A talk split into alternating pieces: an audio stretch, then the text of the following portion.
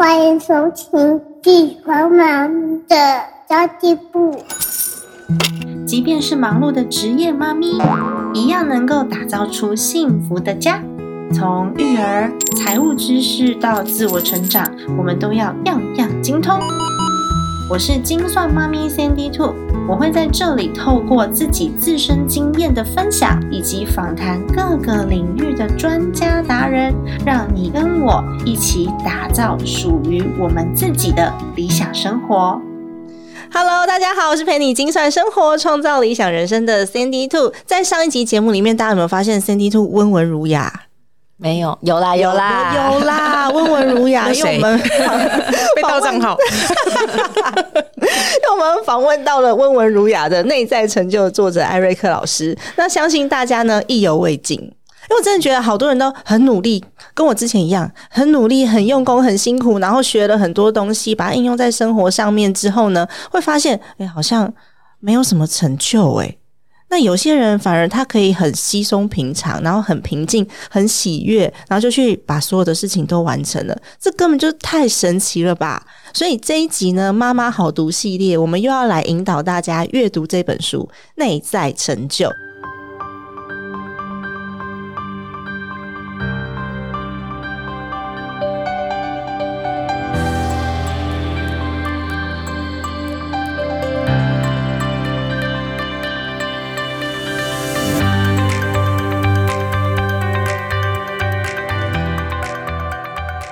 再次邀请到金算妈咪的好朋友艾比妈咪。嗨，大家好，我是艾比妈咪。还有被我们玩坏的聪明主妇。嗨，大家为什么？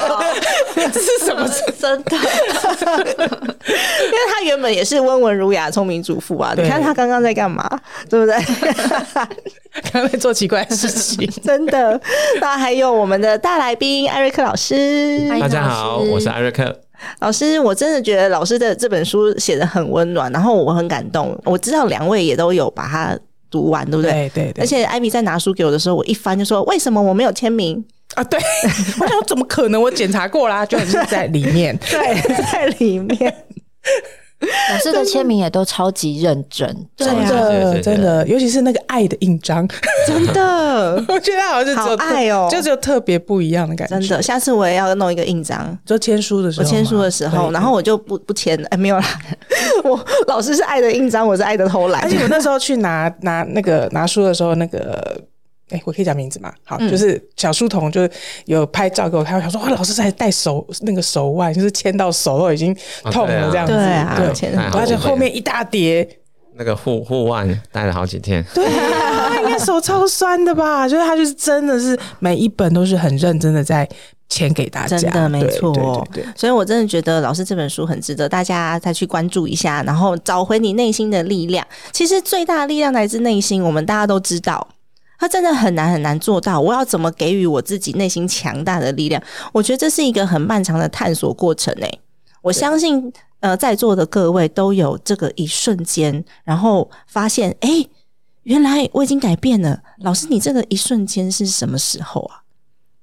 我举个例子啊，就是在我要正式台大商研所失败之后，其实就呃，可以说三个月吧，我爸就不跟我讲话，因为他觉得。都是我自作主张，结果现成的硕士就没了。嗯，那好像就只能去当兵，所以我就觉得好很，就觉得很委屈，就觉得啊，人生第一次做主就失败哈，所以所以就我大概有三个月没办法睡觉，对，几乎已经我觉得快死了。对，嗯，你如果三个月都不睡觉，大概这个人也差不多。然后我想到，哎，我的。台大资管系有一个教授叫谢清佳，他是抗癌的斗士。嗯，他当时其实已经抗癌，呃，好像可能一年左右了吧。然后我就想说，哎，他都可以去跟病魔这样子对抗了，那我想我的问题应该还好吧？他是面对生死，我这个应该还好，我就去请教他。你知道吗？他就问我一个问题，他就说你。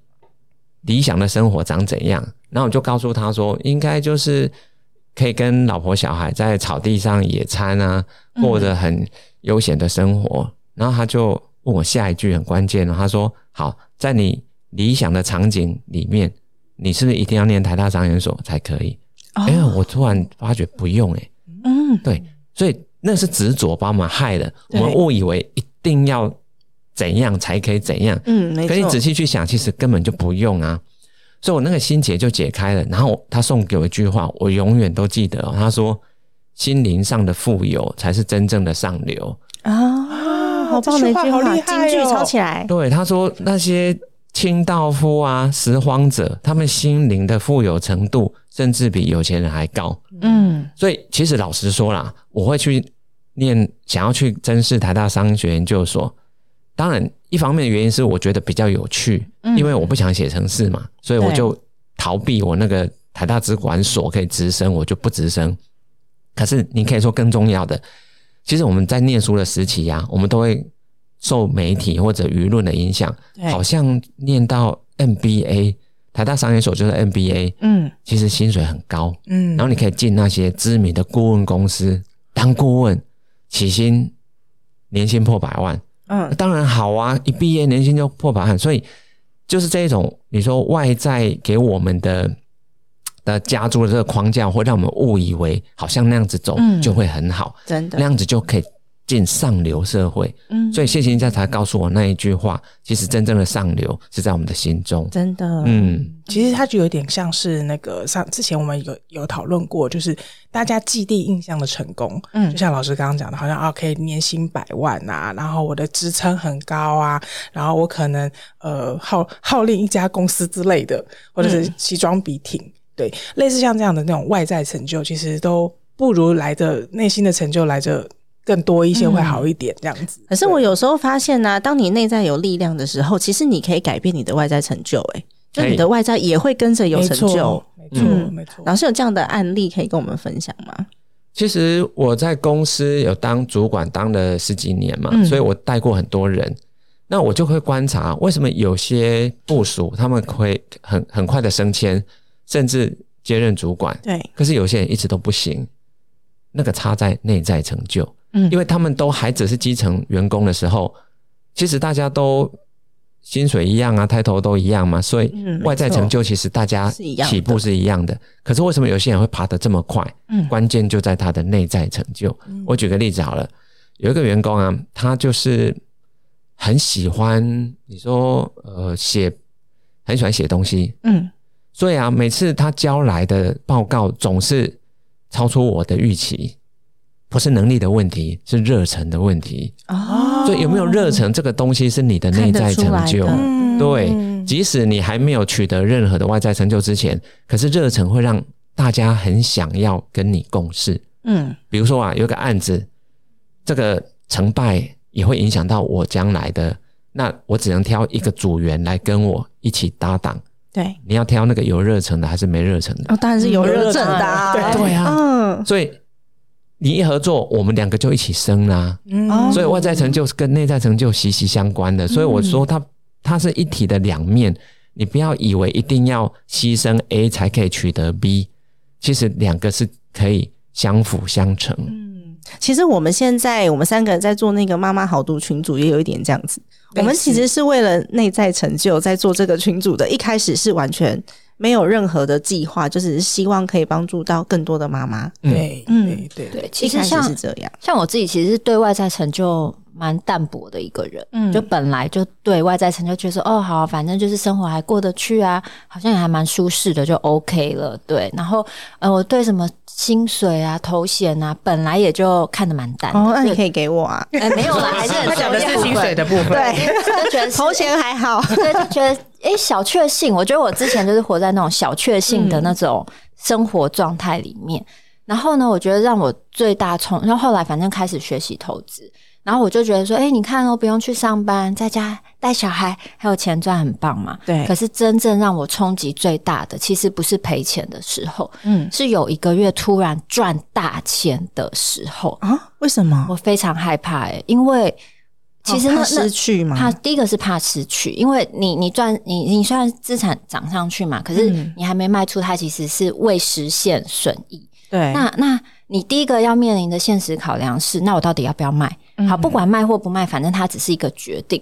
可是我觉得这件事情给我非常大的冲击。嗯，就是呢，我一直以为说，哦，反正我是家庭主妇，我就顾好小孩，然后我也有赚钱，这样不就很棒了吗？很开心啊，然后还可以好像也有帮到老公啊，这样子持家有方的那种感觉。对，可是真正一大笔钱，也不是说真的一大笔钱啦，反正就是真的那个数字跳上去的时候，我突然很慌张，我想说哈。那我现在要干嘛？我的下一步要干嘛？嗯，我以后要干嘛？我是谁？我觉得那些问题会慢，就是其实是突然一瞬间排山倒海而来，我非常恐慌，我完全不知道我的下一步要嗯该怎么走。那你后来怎么转换？嗯，其实中中途还有发生一些事情，可是就是差不多在那个时候，我我看了那个《与成功有约》，然后呃加上之前的一些。呃，看的书，嗯，慢慢去做调整。其实那段时间，呃，我光在那个阳台晾衣服啊，我都会想说：天哪，我的人生。就只剩下晾衣服和带小孩。那我我因为有一些妈妈，他们是很可以在带小孩中获得成就感的，可是偏偏我也没办法。嗯，因为我我有有问过我同学，我就说，哎，我同学又生了一个、两个、三个，啊，他每天都好开心哦。我就很好奇，我就问他说，哎，你怎么每天都好像很开心？因为我们不开心嘛。然后我觉得好累哦，这样子。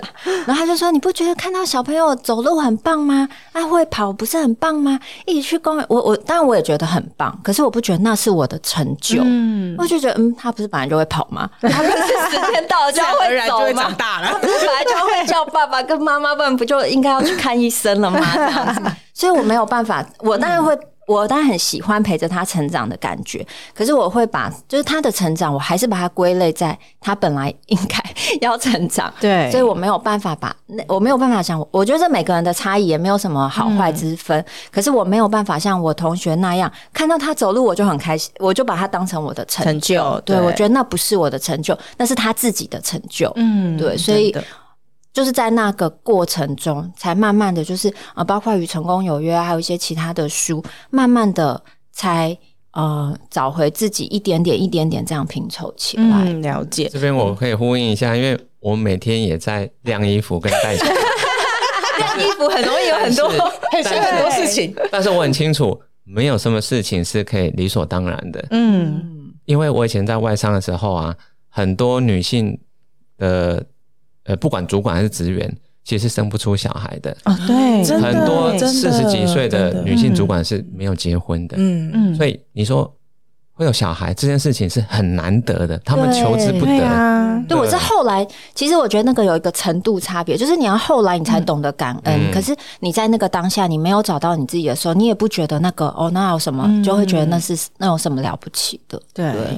的确是哎，那刚刚其实聪明主妇也讲到《与成功有约》这本书，然后也是我们现在正在群组里面阅读的书籍。那老师其实曾经有提到过，老师看的书籍那个数量是非常非常非常庞大的，没错。然后在这些书籍当中，我们可以去找到对于生活的解决方法。其实我也是，因为我也曾经有过非常低谷的时候，然后我那时候也是阅读了很多书籍，我发现我阅读一本书，比如说我内在成就，我觉得好有道理哦。然后他有办法启发我，可是那就是一阵子、一下子的事情而已。当我阅读了很多很多本书，他的讲的的的道理在如出一辙，然后有够多的案例、够多的范例在生活当中发生的时候，你才会发现原来他跟我有关。嗯嗯，真的是这样。对啊，所以老师可不可以分享一下你自己在阅读的这个书的应用啊？你到底是哪一些书籍的内容是你觉得非常受用的？然后你一直到现在你都还会拿出来做应用的？与成功有约，就是我觉得是经典中的经典。对，比如说啦，他七个习惯里面有一个叫以终为始。嗯，在内在成就这本书里面，就是一个很重要的，叫做藏宝初衷。嗯，因为你那个一切的开头是 be，你要先决定你要成为一个怎么样子的人。嗯，然后去 do 做这些人会做的事情。对，最后必然会 have 会拥有。嗯嗯，所以我们并不是 do 为。前提哦，因为很多人根本没有想清楚，你要先对你要成为什么人，你不知道，结果你就东做西做，你什么都做，你在浪费时间。因为你所有的时间跟专注力都发散了，资源都发散了，嗯，它就无法形成一个你说努力会累积的结果。没错，这我也可以跟大家分享，因为像我跟艾比都是那种想到什么事情就立刻去做的人。可是我们不是老师刚刚讲的，就是很发散，什么东西有机会就去做，什么东西觉得 OK 我就去做，不是我们只做在我们生命当中我觉得很重要的事情。没错例如像我自己的主轴就是我想要帮助十万个女性财务安全、心灵自由，这这个主轴下面的事情，我们其实可以不用考虑，就是就是实质下去去执行。然后有时候会忘记，哎，时间有限。然后再来断舍离，的确是会发生这样的事情，但不是不是说哦，今天什么呃呃送外送赚钱我去做，然后哦今天去去做做什么事情会会获得成就，会获得金钱我去做，不是因为外在的原因，是因为内在原因。所以我觉得老师这本内在成就啊，其实它就是以终为始的实践版。确实是这样对子，，它就是以终为始的实践。老师在书里面也有分享一些故事跟案例，对，然后我我可以举一个例哦子吗？好啊，没问题。就是很多人还是想想破头，还是想不出来，那要成为什么样子的人，就是想对，不很多到。人都会那怎么。办？嗯对，怎么办？哎、哎这个还不只是年轻人还在念书哦，是四五十岁也都是这样尤其是孩子长大了，那突然觉对得说，，哎，我现在自我的时候，那个草那个嗯，空巢空的时候期，那怎么办？我有两个方法，第一个叫做终局视角，终终局视角，视角就是你要假设你参加了自己的追思会或告别会，你一个旁观者的角度，因为你已经是个灵魂了嘛，哈，你就回到这个你的亲戚朋友都来了追思会的，追思会上面，那一定会有人上去讲讲跟你的过去一些互动的过去啊，或者你的一些小故事啊，嗯那你希望他们怎么说你？嗯对，那你现在就要去做那些事情，嗯不，然他们说不出来。对，你如果不是个好人，他们没办法骗自己，硬说你是个好人 是个好人，对，所以你希望他们怎么说？你希望他们在他们心中你是什么人？你现在就是 B，，你现在就要去去成为那个人了。嗯，所以你不要等到快死的时候才去想，你必须现在就先把终点想清楚。你现在就去做那样子的人会做的事，嗯你一定会变那样子的人。对，真的，其实很多很多书上都会这写啊样写对，就会说那个，哎，很少人会在死之前没有后悔自己工作太多这样。对对，其实后老师刚悔的事情都是跟自己的身边的亲人啊、爱呀、没错这种相关的。对，老师刚刚讲的那一种人，其实我以前就是这种人，就在还没有认识你们之前，然后甚至是，其实我是最近才开始做调整。哦，所以我们好重要哦。对，你们真的很重要 应该是说，因为我我我昨昨天哪种人？你以前是坏人，不是，我以前因为我是属于那种比较奉献型的人格，就像老师所说的，我觉得遇到了工作或遇到了事情，我就会呃全心全意的去把自己可以做到的资源都给那个人身上，包含尤其是工作更甚，因为工作上老师老板常常会跟我讲说，哎，你要做到什么目标，你要做到达成什么事情，你要整合什么事情，我就会全心全意的做这件事情，但我一直到去年，我们公司有一个很我们的数位长。数位长离职，然后我们那个数位长也是一个小书虫，他就是一个非常爱念书的人，他什么书都念。然后因为我跟他有点像是那时候我的 mentor，然后那时候他就跟我讲了一句，他要离开这家公司的时候，他就跟我讲了一句说：“呃，艾比，你要帮自己想一下，嗯，不要总是人家跟你说什么你就去做，对，你要自己想一下这件事情对你有什么好处。”嗯所以从因为他那句话提醒了我，然后后来慢慢我又认识了两位，然后又开始自己重新大量的阅读书籍。因为以前其实我我也明白说我自己是一个很很不爱看书的人。嗯，在出版社工作二十年，那，我在出版社工作二十年，我待过哈三四家出版社，也待过数位媒体，但是我是一个非常不爱念书的人。嗯但但我很喜欢上网爬文。嗯。对我就是遇到什么问题，我就上网查，上网查，上网，所以我是 Google 重度使用者。对，因为我我好奇心是还有的，但是自从那一位 mentor 跟我讲了这句话之后，我就开始思考，就如果老师刚刚想讲的说，嗯。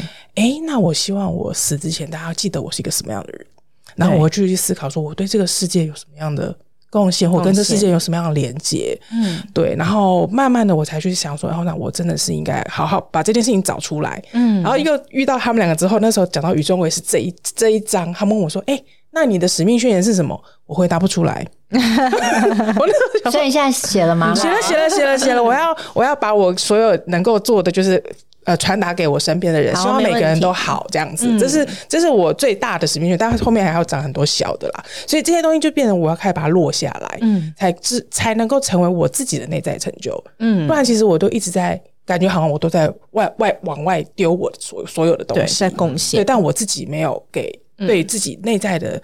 呃，所谓的心里面，甚至是我自己真正想要什么，这并不是我以前会去思考的事情。嗯对对对，所以我觉得老师刚讲的那一段，哇，好有感觉哦，很感动，对不对？很感动。然后就刚好就是就是我前一阵子的经历，嗯，对，然后我就回头去思考，我到底要成为什么样的我。嗯，对对对对对，我刚的刚只是分享第一个方法，还有第二个哦。哦，对对对，有有时间 了哦。太棒了，当然有，当然有。第二个方法，老师，我给你那个一百二十分钟，录五集，录五集，第二种方法就是，你希望遇到什么样的人，你就去成为那个人。嗯我我举一个实例好了，像我就是很爱看书，我刚好跟你相反，我从小喜欢看书。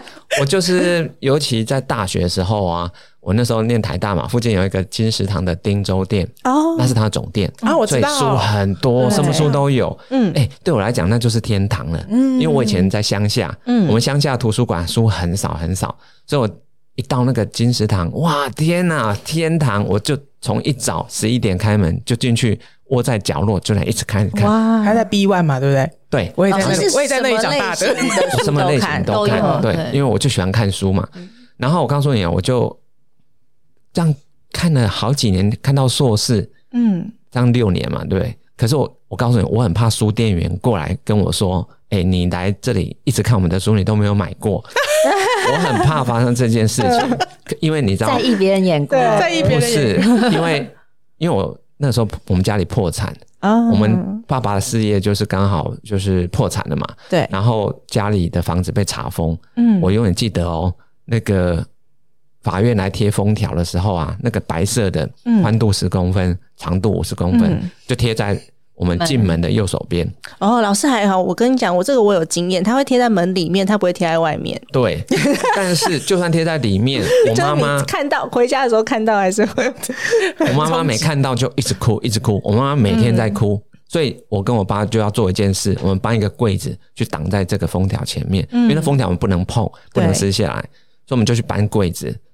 但是我一直在想，如果真的有书店员走到我面前说要我花钱买书，我会觉得很难过，嗯。因为家里破产不是我的错，嗯。对，可是我没有办法，所以我付不出钱来，嗯。我只能很羞愧的离开书店。可是如果真的发生的话，事后当然是没有了哈，没有书店员这么残忍。如果真的有的话，我很希望有一个人走过来说他喜欢这本书，我买给他，啊，啊，不要为就不要不要为难他，我买给他。可是我没有遇过这样的人，嗯，所以如果我现在有能力了，我就去当那个人。那个人，对，所以你知道我每年为什么会从我这边送出去的书会超过三千本，就是因为我二十年前一直喜欢念书，念到现在，所以我希望有人可以把一本好书送我，那我就去当那个人。嗯，我觉得有时候生命的际遇就是这样，因为大家知道我现在的书，我是每一本，如果大家要跟我买的话，我都会写字在里面的，也是因为有过这样的经历，然后也有一位作者，然后他那时候写了一段话给我，就写在书里面，然后那段话成为我的力量。就他就叫我不要去太在意别人的眼光，你只需要去在意那些爱你的人，他怎么看你就好了。就只是这一句话，就是把我释放了。然后那句话写在书里面，对我来说是很大的力量。所以现在所有的读者跟我所书，他们如果跟我说我想要你的一句话，我全部都写，我写到半夜三点。哇，对，就是会跟有有同样的这种这种感受。可是我阅读书籍的习惯可能跟老师不太一样，我也不是非常非常爱阅读书的人。可是我会从书里面去找答案，就只要我有迷惘的时候，我有想要解决的问题，我就会去大量的看那个相关的书籍，就是那个类型的书籍。直到有一天有一个出版社的编辑，也是我的好朋友，他就跟我讲说：“你阅读的书籍类型太单一了，我拿一些你不会看的书寄到你家去给你看。”我那时候才发现，哦，原来我自己在摄取知识的时候是可以再再更宽广一点的。你在看同一件事情的视角会不太一样。没错，老师书里也有提到嘛，对就是有一对对个有一个老师，他就觉得说，哎、我怎么念那么多书都没有用，嗯然后对我生活没什么帮助。嗯，老师可以跟我们分享一下这一段，其实现在的书很多都是工具书，嗯哦，因为文学啊、艺术类的书越来越小众了。对，因为现代人可能比较就不买纸本书了，然后嗯我我讲的只是纸本书哦，所以可以说七八成是工具书，但是我们还是两种都必须看。为什么？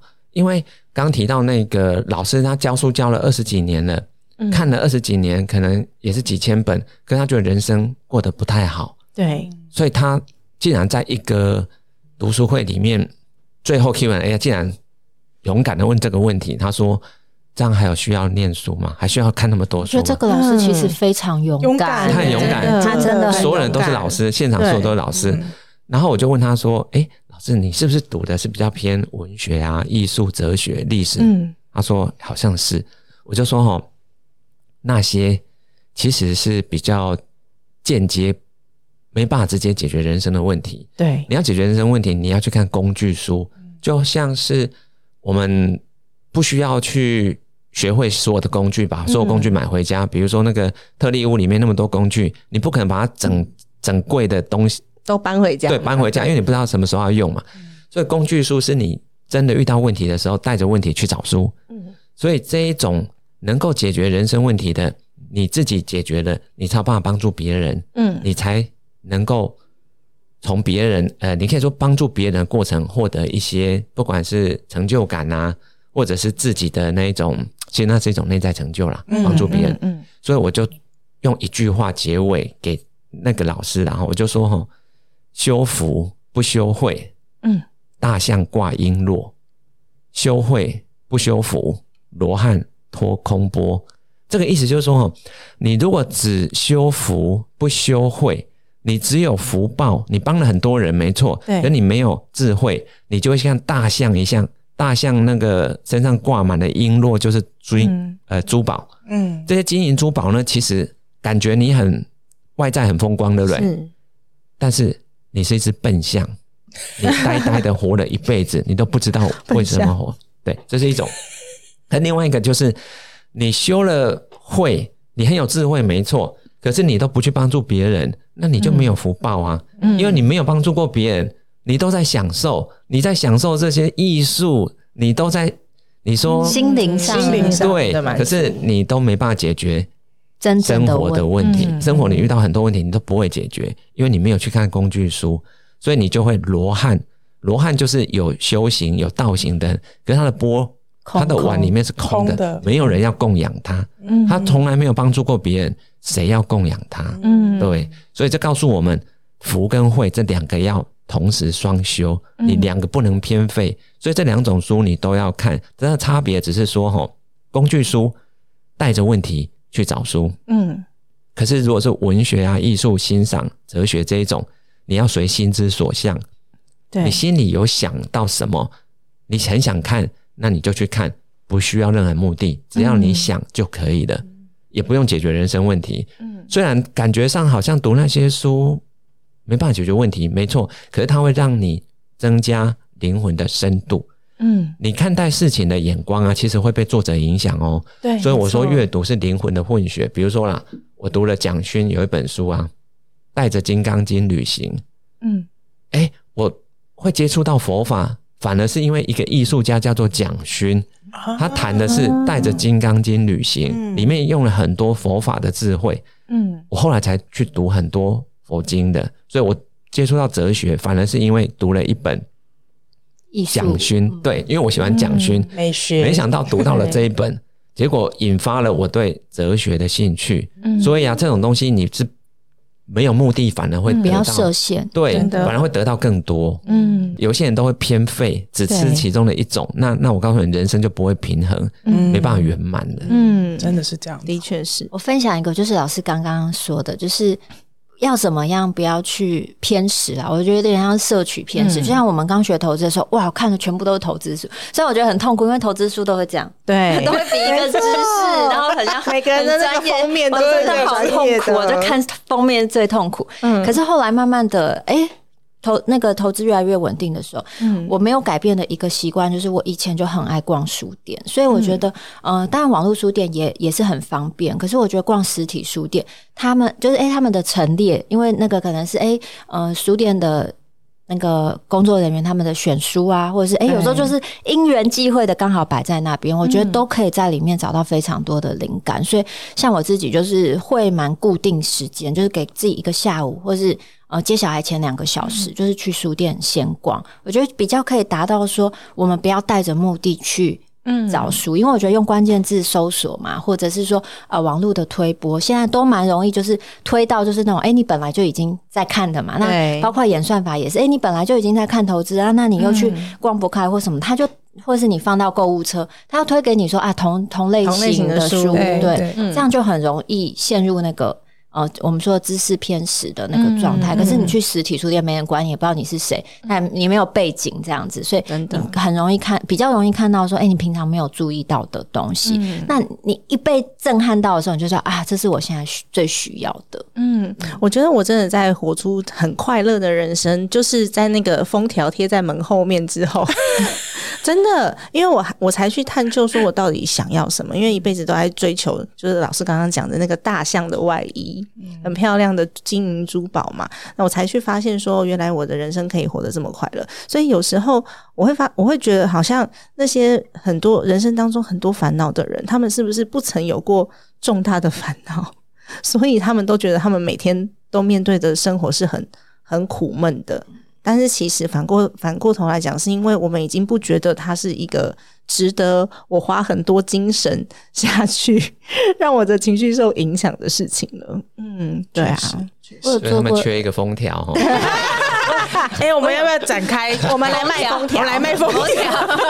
我有我有做呃做过一个咨询的同学嘛？那其实我看到他之前的经历，其实我会觉得，如果我是他，我其实没办法度过他那样的危机。虽然可能就财务的专业可以，可是就就那个心灵的抗压性，我觉得我不行。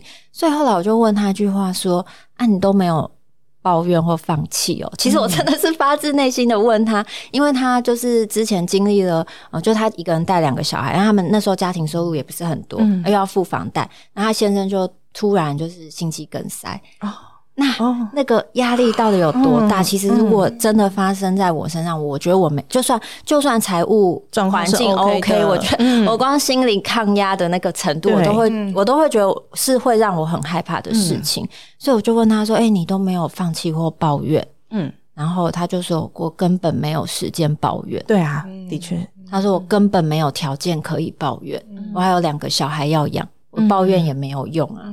然后我就觉得哇，这个就是真的是后来支撑他，就是持续学习，然后度过那个危机的一个很重要的关键。嗯，真的，我真的觉得你心里面的那个力量之强大，真才能够支撑我们继续走下去，面对很多不同的困难。但其实越能活出内心的这个状态啊，我觉得会显化在你的外在。不过大多数的人他不这么认为哦，所以我今天这期节目想要问老师的最后一个问题，因为我想要让那个 节目的那个时间不要太长，我想问老师最后一个问题是：每次提到像这样子的追求的时候，就会被说好像有点太理想化了。你觉得你追求你的内在，你的外在成就就会好吗？那老师都是怎么样去回答像类似像这样子的议题？内在成就，它是跟一个人的你说自信也有关，对，或者。你可以说他跟他的价值观有关。假设一个人呐，哈，像像我就有举例，我那个部署啊，他就是很喜欢创作，嗯，所以任何只要是跟创造性有关的哈，啊，就全心投入。他总是可以做出，我觉得哇，天哪，这个我也做不出来。对，所以你看哦，他的目的不是要赢得掌声的，他喜欢创作。所以喜欢创作，这其实是一种内在成就。可是我告诉你，他后来是最快就是升到副总的人哦，升到副总哎！我对我我做 我做十六年都只有做到协理而已，他做到后来做到副总了哇！真的，所以其实是会有相互影响。我相信聪明主妇也是。就你一开始在做这个投资教学的时候，并不是带着我想要赚学费为目的，对吧？对，而且我觉得一开始也会有像老师说，我觉得跟自信也有关系，因为我又不是本科的嘛。其实一开始花非常多的时间去对抗所谓的那个冒牌者情节啊，对，我也会对。然后，所以我觉得其实真正的那个关卡，反而是说啊，我现在愿意放下。被别人批判的那个害怕，然后我只是分享我的做法、跟想法、跟心法，也许可以给大家一个参考的时候，才释放了那个可怕的冒牌者情节。因为然后，哎，这因为呃，投资有的部分毕当然心法很重要，但有一部分毕竟是很专业的东西，所以我那时候非常害怕在网络上面说错话，或是做错判断这样子。对，但是真的反而是抱着一个分享的心情的时候。哦，才帮助我跨越了所有的冒牌者情节，然后也因为这样，大家有回馈说：“哎，你你的这个问题我没有想过，哎，或者说你说这个方法我没有试过，才也是得到回馈之后，哎，自己的自信才又慢慢的又被累积起来，不然就一直在自己的小圈圈里面，然后也不确定说，哎，这样子自己觉得哦好像有赚钱啊，那你又不确定说，那那之后这样还可以吗？万一环境变了，我这个方法还还行得通吗？等等等，会有很多的问号，所以我觉得这个。自就像老师说的，其实自信内在外在，它其实是啊一个完整的循环。对，没错。嗯，那 IP 呢，有什么想要跟大家分享的吗？嗯，我觉得你想要卖封条了呢。哎，我知道。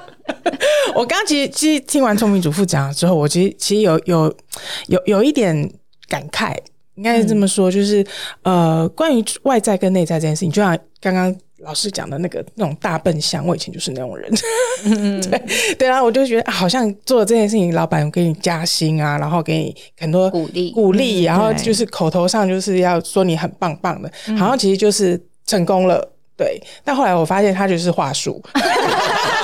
是要你做更多事情，帮他赚更多钱。